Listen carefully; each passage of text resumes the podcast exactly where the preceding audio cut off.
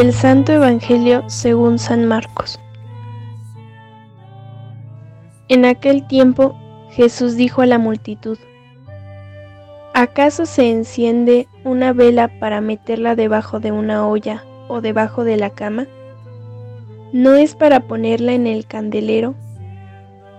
Porque si algo está escondido, es para que se descubra, y si algo se ha ocultado, es para que salga a la luz.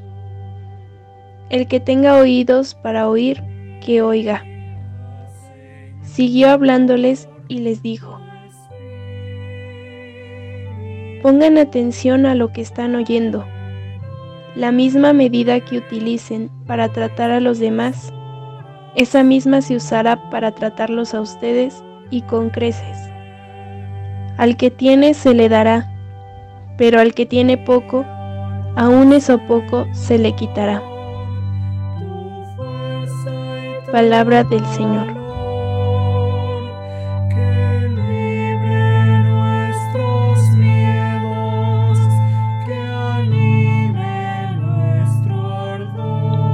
Buenos días, queridos hermanos. Sin una conversión sincera, no es posible comprender la buena nueva del reino de Dios. El Evangelio que hoy hemos escuchado nos plantea una interrogante. ¿Acaso se enciende una vela para ponerla debajo de una olla o debajo de la cama? No podemos escoger ni esconder nuestra fe en, en Cristo.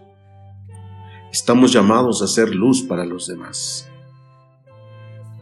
Todas nuestras obras han de ser un fruto que creemos en el Señor.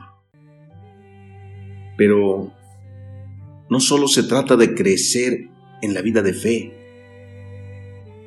debemos conducirnos de tal manera que cuando lleguemos al final de nuestra existencia, el Señor nos encuentre con la llama del amor encendida.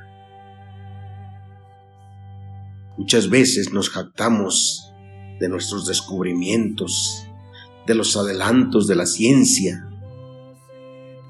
Y cegados por la soberbia, somos tentados a creer que no hay límites, con la pretensión de desconocer al Creador. ¡Qué necios!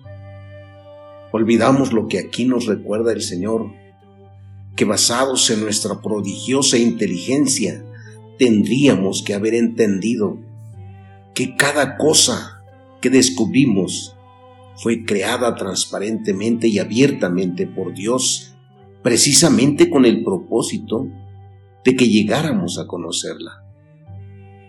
Nada se hizo en la oscuridad de la penumbra.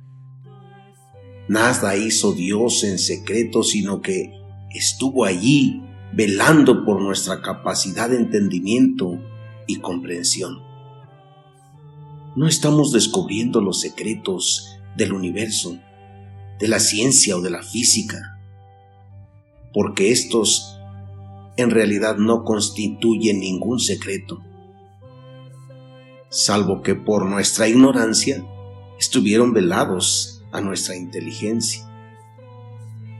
Es tan simple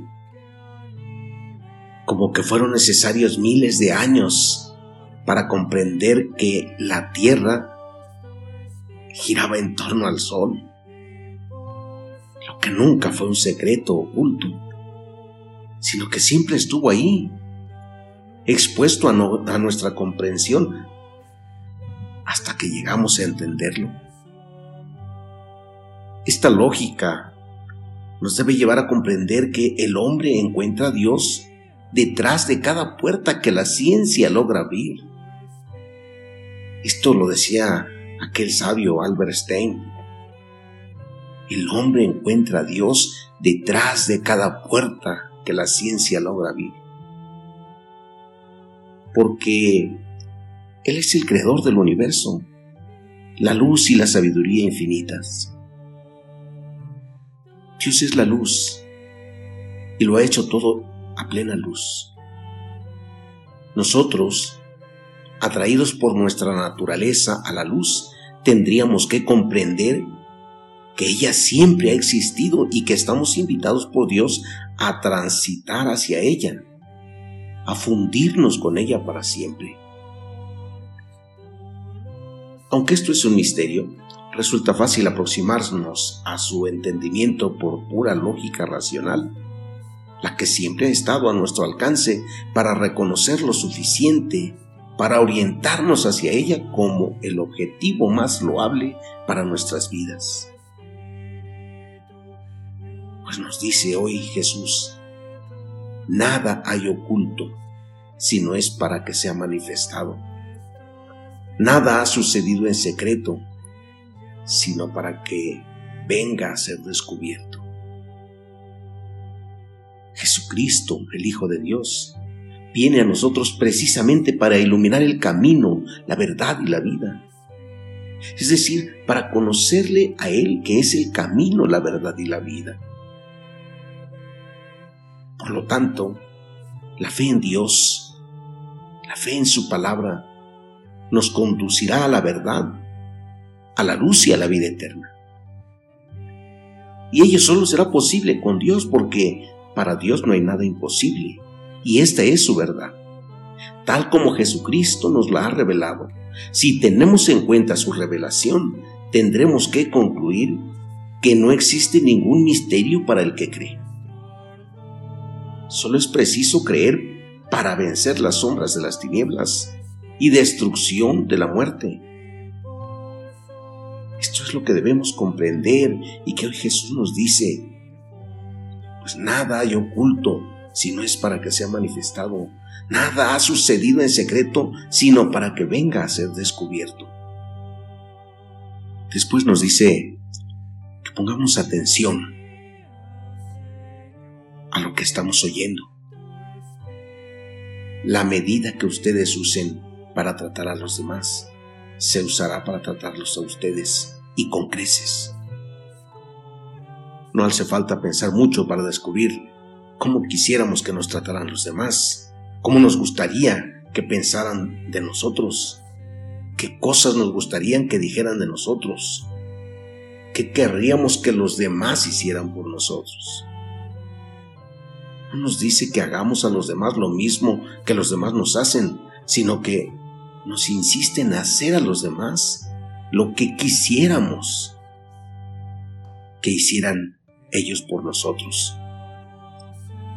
Si esto ya nos parece mucho, no lo es todo. Hasta amar al que no te ama. Incluso amar a quien te desea el mal. Hay que hacer todo movidos por el amor a Dios. Solo el amor a Dios nos da la fuerza para amar. Solo Él puede capacitarnos para amar como Él nos ama. Pidámosle a Dios, queridos hermanos, que al descubrir todas sus maravillas día a día, nos enseñe a amarle como Él nos ha amado primero. Que así sea. Que el Señor los bendiga. Pasen muy buen día.